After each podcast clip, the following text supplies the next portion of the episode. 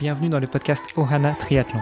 Je suis Hermano et avec Olivier de Scooter, chaque jour de la semaine, en quelques minutes, nous vous expliquons comment débuter, progresser et enfin performer dans le triple effort. Aidez-nous à faire grandir la communauté en partageant ce podcast au plus grand nombre et en laissant une revue et une note sur Apple Podcast. Ça nous aide vraiment à progresser et à monter dans les classements. Allez, assez parlé, place à notre épisode du jour. Salut les sportifs, c'est Hermano et nous sommes le jeudi 7 avril. À mes côtés, j'ai toujours Olivier de Scooter. Salut Olivier. Salut Hermano. Et notre invité de la semaine, Evan. Salut Evan. Salut. On va essayer de faire vite. J'aimerais vraiment revenir sur la genèse du projet Coup de barre, euh, un petit peu savoir où est-ce que vous en êtes et puis ce nom, ce fameux nom. Euh, on a compris que c'était des barres énergétiques, donc euh, un jeu de mots sur le coup de barre, la barre. Mais justement, si vous apportez une barre énergétique, c'est pour éviter le coup de barre. Donc peut-être que tu vas pouvoir nous raconter tout ça. Mais déjà, la genèse, d'où est venue l'idée de ce projet euh, si ce n'est d'avoir un impact positif sur l'environnement ben, En fait, c'est venu de, de, deux problèmes que j'avais, qui étaient ben, un, où j'en ai déjà parlé, le, fait d'avoir du plastique, et que j'avais fait une sortie de club un jour avec un, un, gars du, ben, de la sortie qui avait jeté son papier avec le vent. Quand on est dans les roues, ben, il m'était tombé sur mon ventre. Ça m'avait un peu choqué cette image-là, mine de rien. Donc ça, c'est le premier truc, le fait de jeter un emballage en plastique comme ça. Et la deuxième chose, c'était ben, le fait que ben, généralement quand on commence un sport, on devient, enfin pour le triathlon par exemple, on commence rarement par un Ironman la première année, on, augmente petit à petit les, distances. C'est ce que j'ai fait en vélo. Je suis passé d'une première année à euh, 2-3 000. Euh, après, c'était euh, 4-5 000 et les kilomètres se sont additionnés. Et donc, au début, ben, on fait avec ce qu'on a. Puis on commence à avoir des, besoins un peu plus spécifiques quand on fait des cyclosportives, etc.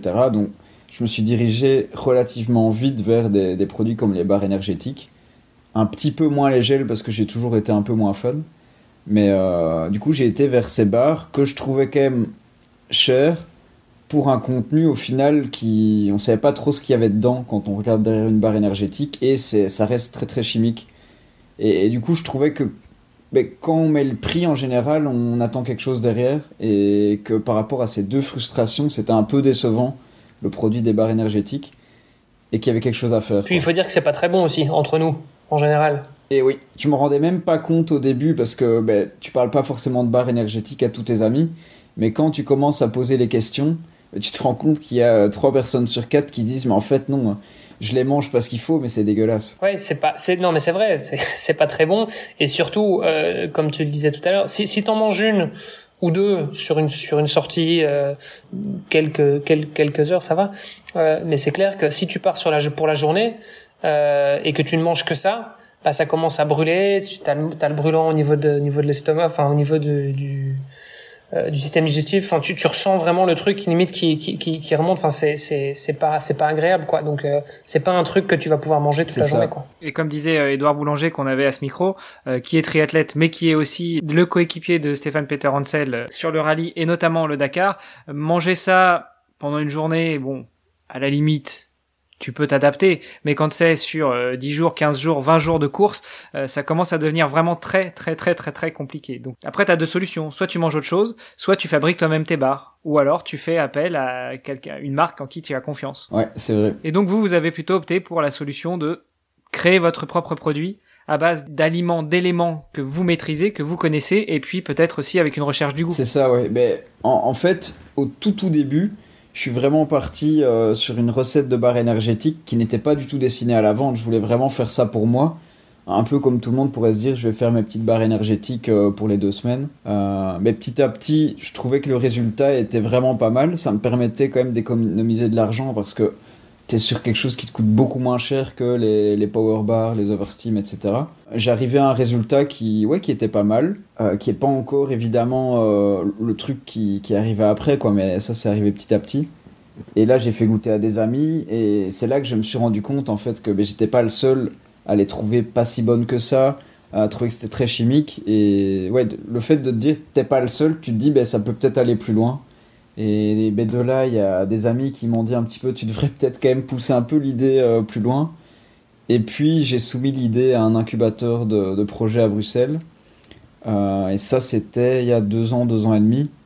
Et le fait mais d'avoir l'approbation d'un institut extérieur qui te dit oui, il y a du potentiel, c'est rassurant et tu te dis, ben, en fait, oui, euh, je suis pas fou, il y a vraiment un potentiel et il faut creuser, quoi. Donc de là est née l'aventure euh, qui s'appelait déjà Coup de barre ou euh, que, pour lequel vous aviez trouvé un, un nom de code. On va y arriver à ce nom parce que je vois que la question attend. Vas-y, vas-y. Ah moi ça me titille. Moi. Euh, en fait le, le nom c'est assez marrant parce que il vient du moment où je ne savais pas encore que j'allais créer un vrai projet de start-up et qui était ben, très clairement une blague. Euh, où je m'étais dit ce serait quand même drôle d'appeler ça comme ça un jour et d'avoir une marque qui s'appelle comme ça. Puis c'est ce qui est encore plus drôle, c'est qu'après je rentre dans l'incubateur et il y a ce moment où on se dit bon ben il va falloir déposer la marque. Euh, est-ce qu'on garde ce nom-là ou est-ce qu'on switch? Et puis il y, a plein de coachs qui me disaient oui mais tu sais euh, coup de barre euh, si tu vas à l'international ça ça ira pas. Et puis d'avoir demandé des feedbacks ben, aux clients et aux, vrais prospects qui sont dans ce secteur-là, ma conclusion était super claire, c'est que c'était exactement le nom qu'il fallait. Et du coup, je suis un peu allé à l'encontre de, de, toutes ces personnes qui me disaient oui, coup de barre, ça marchera pas.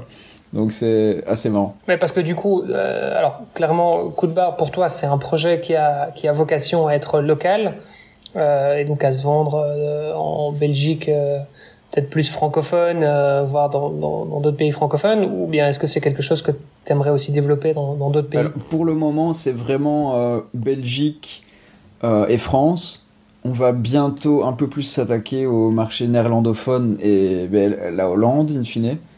Donc, ça va arriver, ben, tous les pays limitrophes, en fait, parce qu'il y a quand même le, souci du local, comme tu l'as dit. On va pas chercher à, euh, expédier des bars euh, aux États-Unis. Ça, arrivera peut-être en Europe, euh, mais peut-être pas encore dans les mois qui viennent, dans les années qui viennent. J'espère qu'on va se développer suffisamment pour peut-être arriver dans d'autres pays européens mais il y a tellement de potentiel de croissance déjà rien qu'en Belgique, et puis après en France, Hollande, Allemagne, Luxembourg, que oui, pour, pour moi ça ferait pas sens de, de s'exporter dans d'autres pays euh, beaucoup trop vite, où au final, c'est des, même si c'est le même marché, ben c'est des sportifs qui sont un petit peu différents, qui, qui roulent pas euh, aux mêmes endroits, qui courent pas aux mêmes endroits, et c'est vraiment mieux de profiter de la communauté en plus qu'on a ici.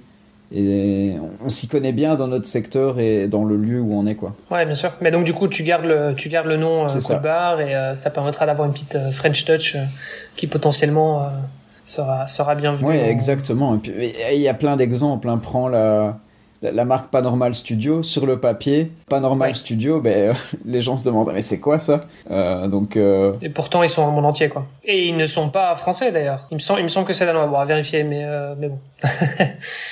Mais comme quoi, oui, effectivement, les, les mots, les, les, les, mots, en tout cas à, à consonance francophone, ont, parfois tendance à, bien fonctionner effectivement à l'exportation. Tu parlais de la partie euh, de l'aspect local. Est-ce que c'est justement une des valeurs que euh, tu ou vous voulez défendre euh, dans le, avec la marque Coup de Barre Et si c'est le cas, comment est-ce que tu vois la, la fabrication? Est-ce que ce sera une fabrication locale? C'est-à-dire est-ce que tu vas, est-ce que ton objectif dans l'expansion de la marque, ça va être d'ouvrir comme des, franchises d'usines pour que les gens fabriquent de manière locale et distribuer autour d'un certain rayon, ou est-ce que vous allez continuer à fabriquer dans l'usine que tu as actuellement et, euh, euh, exporter euh, en essayant d'avoir le, plus faible impact carbone possible? C'est une excellente question. Et, du coup, pour résumer, ben, il y a deux aspects. Il y a l'aspect production, où pour le moment, ben, on ne sait pas faire beaucoup mieux parce qu'on fait vraiment une production locale où on produit nous-mêmes à Bruxelles dans une cuisine qu'on loue. Du coup, ça, ben, c'est vraiment, oui, production toute proche des acteurs qu'on fournit.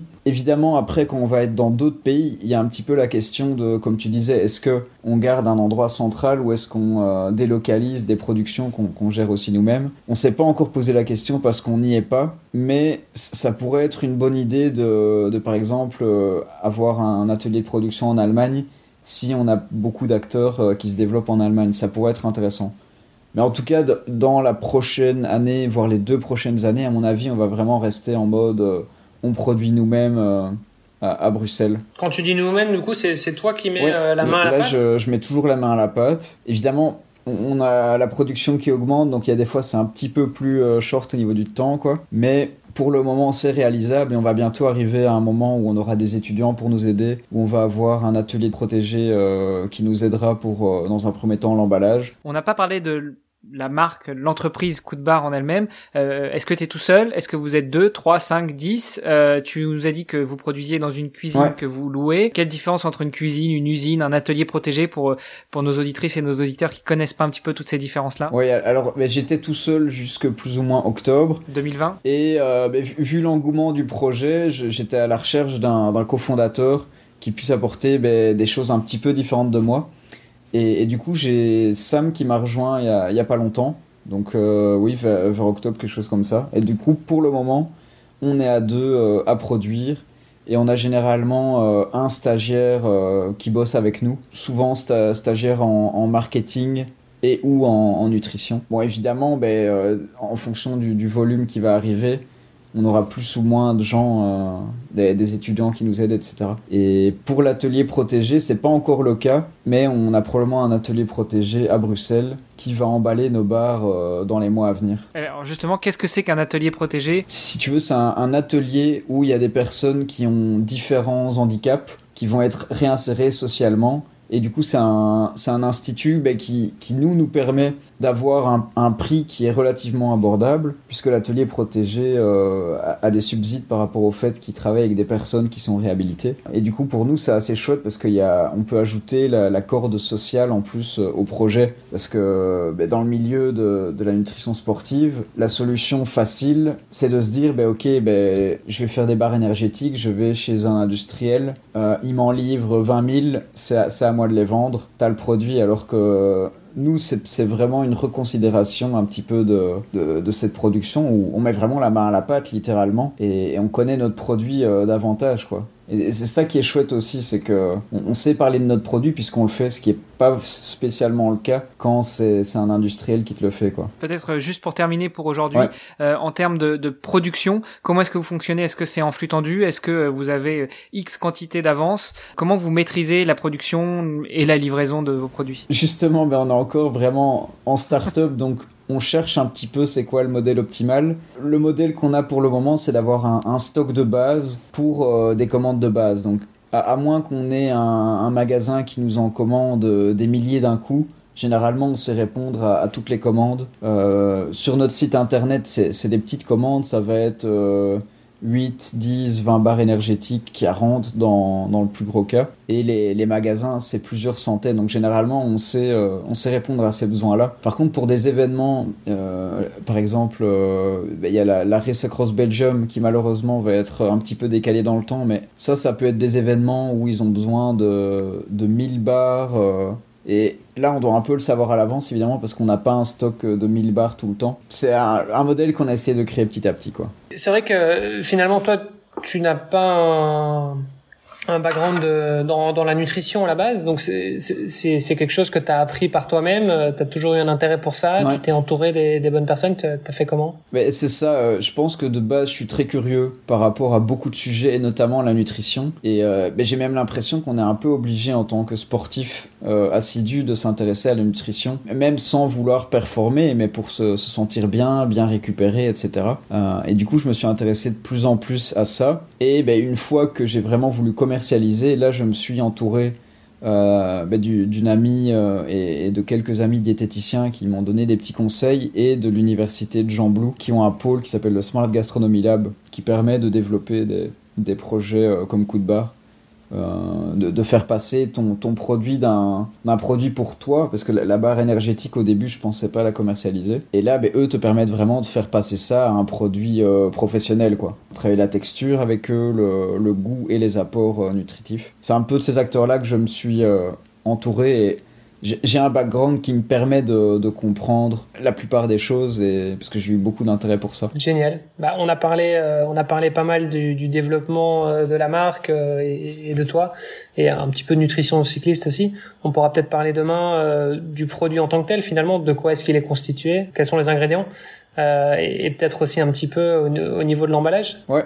Ça marche. Ouais, Olivier, juste avant de partir, eh bien, euh, aujourd'hui, Nous sommes jeudi et on l'a dit depuis quelques jours. Aujourd'hui, c'est le centième épisode. Alors, qu'est-ce qu'on a prévu pour fêter ça? Exactement, c'est notre centième épisode tous les jours depuis le mois de novembre. Je pense qu'on peut être assez fiers de nous. Et bah écoute, pour fêter ça, et puis euh, bah, puisqu'on a aussi euh, notre invité Evan cette semaine, euh, on a décidé de faire un petit concours ensemble et donc de d'offrir un pack de 10 bars énergétiques ainsi qu'une gourde pour vos sorties vélo. Les règles du concours sont assez simples. On vous invite à aller faire un petit tour sur la page Instagram de Hoana, donc on le rappelle, hein, at Hoana Tree, pour en savoir plus et puis évidemment pour participer et tenter votre chance. Oui, exactement. Et donc le nom du compte Instagram, c'est Ohana underscore Tree, arrobas Ohana, O-H-A-N-A underscore T-R-I. Et euh, bonne chance à tous ceux qui vont participer. Exactement. À demain alors. À demain. Génial. À demain.